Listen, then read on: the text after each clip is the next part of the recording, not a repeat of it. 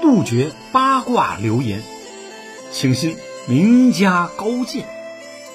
酒柠檬酸菜坛，酸话白说。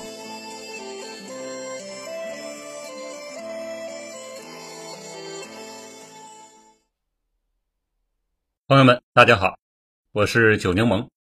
今天呢，讲一讲啊，长津湖战役补遗，三炸水门桥与冰雕连的故事。前两天呢，我发了两篇嗯长津湖战役的还原，后来呢，呃，网友反应强烈呢，要求把细节呢再多说一点，所以啊，我就重新整理了一下。呃，稿子，所以今天呢，给大家呢把这故事啊说细一点，重点呢说说三炸水门桥，还有呢是争论已久的冰雕连到底有几个？电影《长津湖》啊后半截主要表现的是呢我九兵团二十七军的围歼美七师北极熊团的故事，从十一月二十七日呢。发起总攻到三十日啊，夺得该团团旗呢，总共才四天，而东线战役呢，一直持续到十二月二十四日，美军撤离兴南港才结束。那后面的二十几天啊，还有没有战斗啊？当然有了，比如啊，夏碣隅里到古图里阻击战，古图里到水门桥阻击战，死鹰岭阻击战，黄草岭阻击战等啊。但这些战斗呢，都不如。三炸水门桥来的精彩，来的悬念。另外呢，水门桥之后啊，冰雕连的故事是怎么发生的呢？五十八师师长为何要对幺七二团团长执行战场纪律呢？冰雕连来自哪支部队？又有几个？一直以来争论不休。作为抗美援朝啊。最出彩的第二次战役，取得入朝五次战役里啊最大的胜利，这点呢早已被中美双方呢承认了。西线啊，十三兵团及加强部队共六个军，近二十五万人呢，对付美第八集团军十万出头部队呢，几乎取得完胜啊，也是七十年来我们一直宣传的焦点。而东线第九兵团呢，三个加强军十五万人啊。对付美第十军三个师南朝鲜呢，两个师共十万人的，的确在兵力方面呢，并不占什么优势。好在呢，敌人比较分散，前后脱节了。有人说啊，如果东线呢也是二十五万对敌十万，准能包饺子。这些呢，都是事后诸葛亮的说法，打嘴仗也没什么意义。西线总指挥宋时轮将军啊，是黄埔五期，与许光达、赵尚志、陶铸、张宗逊、郭汝瑰、廖运周呢是同期生，担任过啊华东野战军十纵司令员、三野第九兵团司令员，陶勇呢都是他的副司令。说起啊，陈毅、粟裕指挥的三野啊，叶飞、陶勇、王必成呢是三虎，另外还有啊阻击之王宋时轮。暴脾气许世友，勇狠斗士王建安。一九四九年初啊，三野改编后下辖四个兵团，叶飞、宋时轮、王建安、陈士举呢为司令员。大家注意啊，许世友因未参加淮海战役呢，兵团司令由副手王建安替代了。这哥俩呃本来就有点那个啊，直到临终前才彼此原谅。这里的故事啊，咱今儿个就不提了。自从宋时轮担任啊华野十纵司令员后啊，参加了莱芜战役、蒙泰战役、孟良崮战役、沙土战役、豫东战役、济南战役、渡江战役等大战呢，前后打了七次阻击。而其中呢，最为出色的则是梁山阻击战、上蔡阻击战、桃林港阻击、徐东阻击战。因善于打阻击呀，且名气很大，中央军委特派宋时轮第九兵团呢，急赴朝鲜。参加第二次战役，并负责呢阻击东线美军阿尔蒙德少将第十军的部队。九兵团本来是啊四个军，每个军呢下辖三个师，但为了在情报上啊欺骗敌人，入朝前啊将所属三十军、三十三军啊裁撤了，调入了能打的第二十六军。这样呢，九兵团变成了二十二、十六、二十七军三个，每个军呢下辖四个师。从番号上看啊，部队缩编了，但总数呢十二个师，十五万人呢没有变啊。美军呢直到战役结束也没搞清楚。二十军呢是华野第一纵队，从成立那天开始啊就是新四军的主力啊，华东野战军的主力，以及呢第三野战军的主力。二十军在三野的地位，如同林彪四野里面的第三十八军，属于呢。一等一最拔尖儿的军长呢，张义祥这个名字，不是那么著名，但该部队的前任首长可是粟裕叶飞呀，看出分量来了吧？二十六军呢，原是华野的八纵，他从呢呃山东抗日游击队发展成了一支英雄部队啊，参加了莱芜、孟良崮沙土集、济南、淮海、渡江、上海战役等等啊。上将王建安。是这支部队的老大。一九四九年二月呢，王建安升为第七兵团司令，副手呢张仁初接替军长位置。张仁初啊，在长征时啊，腊子口战斗中出名的。他一手拿枪，一手拿刀啊，带着六个战士冲入敌阵，一边投着手榴弹，勇敢的夺取了腊子口啊。毛泽东主席啊知道后啊，从此有了。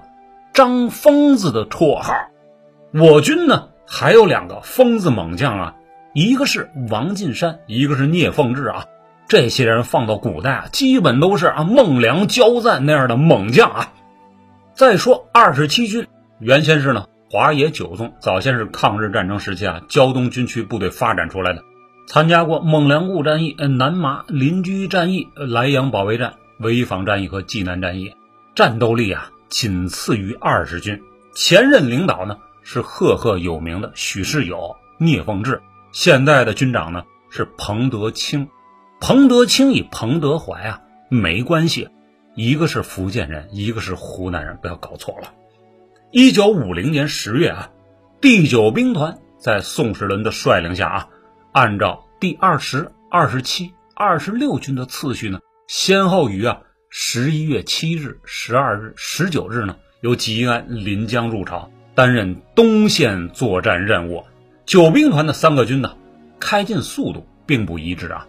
王牌二十军最快，十一月十五日呢，已经到达了战役集结地域啊。二十七军晚两天，十七号呢，到达了指定地域。二十六军呢，作为预备队呢，一直到呢二十二日晚上才到达。而这个时候啊。美军陆战第一师啊，已经到了长津湖地区，占领了柳潭里。老练的师长史密斯少将啊，并未听从阿尔蒙德军长啊北上的催促啊，而是谨慎的命令呢，在柳潭里新兴里啊南部的开阔地带夏桀榆里修建一个临时机场。阿尔蒙德军长很费解呀，你要机场干什么？向北一个星期就到鸭绿江了。从此啊，也能看出这两个人的战术水平啊，那不是一个层次的。我方在发动第二次战役前呢，后勤供给还是靠国内大后方。通过呢第二次战役总结呢敌我经验，到第五次战役时啊，已将供给中心前移到了铁原地区，缩短一半的路程时间。因为是音频节目啊，我只能简单的给听友朋友描述一下战场的格局。东线啊，从北向南，重要地点据点依次是呢长津湖、柳潭里加新兴里；往南呢是夏桀榆里、枢纽，再之后呢是古土里、水门桥。过了水门桥不远的小山包啊，基本上无险可守了。或者说，已超出我军战力极限。十一月八日，致司命令第九兵团，必须以两个军六个师兵力啊，歼灭陆战第一师突出的两个团，以一个师阻击美第七师两个团的来源，得手后再歼灭来增援的美七师两个团。十一月二十一日，志愿军呢已全部完成部队的秘密开进任务。二十三日，彭德清第二十七军呢接到兵团命令啊，二十七军协同第二十军呢，首先歼灭美陆战第一师。这时啊，我军西线二十五万人以沃克第八集团军呢，已打得正酣呢，致司命令啊，九兵团准备发起东线攻击。时间初定为二十五日夜。宋时轮呢，告知敌人还未进入伏击圈呢，如过早发起攻击啊，陆战一师很可能收缩回撤，无法完成战役企图。希望延后几天。彭总呢同意了，但是啊，二十七、二十八日啊，敌人开始全线南撤，三十八军呢奉命穿插围堵，这是西线啊。但能不能完成任务啊？谁也不敢保证啊！我们从军史里看到，执行穿插的三十八军幺幺三师啊，无线电静默十四小时，给彭总啊急得不行。面对如此局势啊，彭总从全局考虑啊，不能再拖了，东线啊必须立即发起攻击。从后来看，如果再给宋时轮啊两三天时间。后勤的几万件棉衣呢，就会分发到各个连队。美陆战一师呢，也可能再深入十几公里。张仁初二十六军呢，也会往南呢靠近些。那么战役效果就大不一样了。但当时啊，我方没有侦察机呀，根本无法感知战场动态。据事后呢，东北军区以及制司后勤洪学智副司令的报告啊。他们已将十四万件厚棉服、十七万双棉鞋、十八万件棉背心啊，送到了九兵团司令部。可二十七日发起攻击时啊，这批棉服和部分口粮啊，到达各军军部后啊，再也没有力量往下发放了。十一月二十七日黄昏，九兵团发动进攻。到了十二月一日呢，第一阶段战斗结束的时候啊，新兴里歼灭了美骑师北极熊团啊一个加强团呢，开创了志愿军全歼美军成建制团的范例。这是第一次，也是最后一次。与此同时呢，我二十军呢完成了富胜里的战斗，一千多人呢的美军呢大部分被歼灭了。话说呢，十一月二十七日啊。东西两线全部发起总攻后啊，远在一千多公里以外的日本东京啊，联军总司令麦克阿瑟呢接到电报啊，大为惊讶，他急电第八集团军沃克以第十军阿尔蒙德呢飞到东京保险公司大楼啊，即彼时的联军司令部呢，于二十八日呢开会。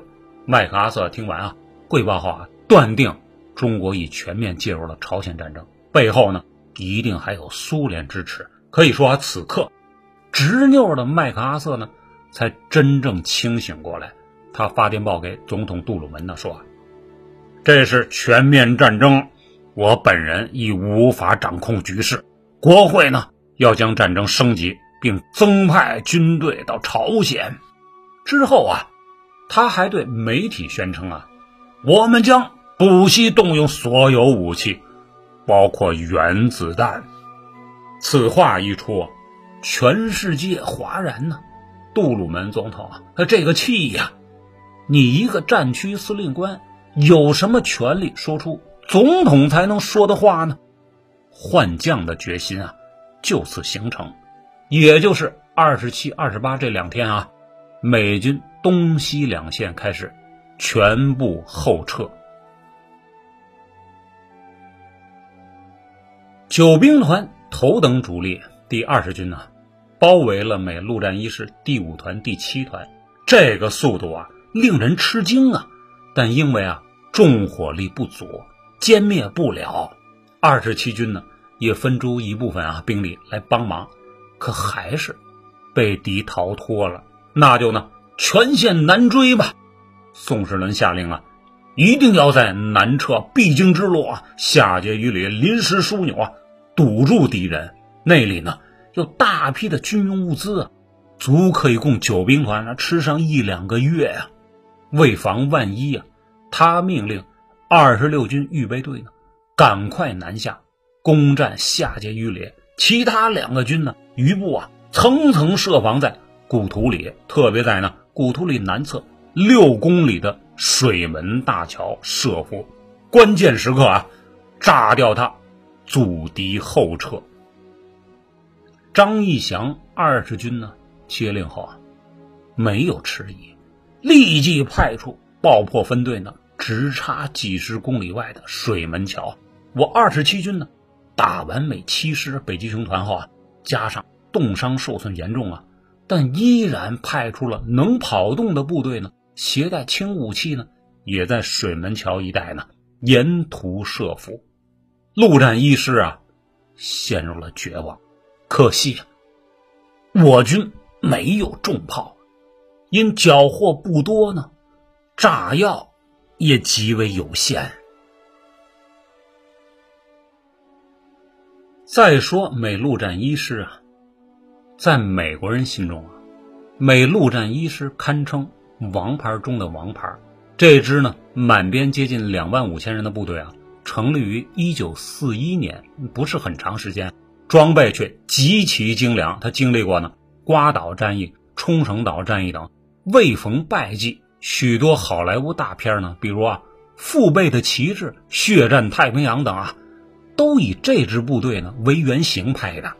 二十七日啊，陆战一师第五团、第七团呢，在前方啊试探攻击啊，遭到我二十军顽强打击后啊，迅速收缩成了两百辆坦克的防御圈啊。后来啊。他们发现，我军的迫击炮弹和手榴弹呢，要么不怎么爆炸，如果爆炸呢，只是扔到了散兵战壕啊，就停止了。而阵地中心呢，大批的油桶、军火，还有啊被俘食品等啊，基本没遭受炮弹的攻击。经历过太平洋战场以及呢欧洲阿登森林反击战的美陆战一师正副两个师长啊。叛变，我军断粮，并缺少弹药了，准备呢打下阵地啊，好做补充。这帮美国鬼子还真是人精啊！我方呢的确断粮了，弹药补给呢也仅维持在最低水平。于是呢，从十一月一号到五号啊，美陆战一师两个团以美七师残部呢。撤退到有飞机场的下碣隅里啊，每撤出一个阵地呢，就把多余的物资啊全部炸毁烧毁。志愿军战士啊冲过去后，别的不管，先去救火呀。那里面可能还有饼干、罐头啊。断粮三天，只靠一两个土豆维持啊，走都走不动。吃点东西好杀敌。我二十军啊。一个六十二人敢死队在占领下碣隅里一个高地前呢，每人分了三个土豆，半个缴获的罐头，就算大餐了。吃完后啊，一举夺下小高地。可最后啊，只剩下七个战士了。事后，新华社发文称，他们为七勇士。想想啊，都泪目一心酸呐。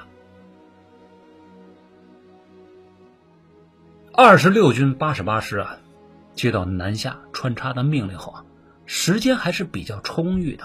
十二月五日前啊，下碣一律机场只有两个排的美军把守，因为是大后方嘛，很安全的。可到了五号这天啊，从北面退下来的美军呢？就达到一万多人，其中就有五千左右的伤兵啊。史密斯师长身边呢，还有一个第一团基本完好，立即投入抵抗。惊魂未定的那个第五、第七两团啊，总算喘了口气。伤兵呢，也被啊兴南港七艘航母上的飞机依次运走了。由此看，这个史密斯不是一般的老练。没有了伤员，陆战一师战斗力啊倍增啊。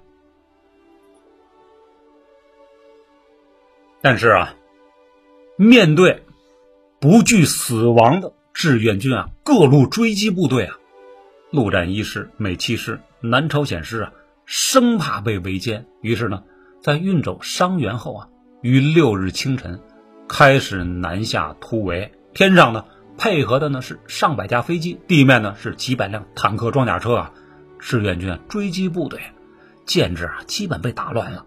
但见敌啊，见敌就打，知道弹尽粮绝。我们呢，仿佛看到了辽沈战役东北野战军狐假窝棚啊，乱打的局面再现啊。但那时的总指挥啊是林帅，各个军都知道怎么打。三野呢，九兵团擅长的是阻击防守，全面攻击一支最强大的铁甲部队呢，这还是第一次。的确有些混乱，这也是呢，二十六军军长张仁初呢在总结大会上啊，顶撞宋时轮的原因之一。可战士们呢，真是拼呐，拼到什么程度啊？从夏桀一旅到古土里二十二公里的山路上，拥有坦克飞机的美军竟然走了三天，在古土里啊，再次遭到我军围攻。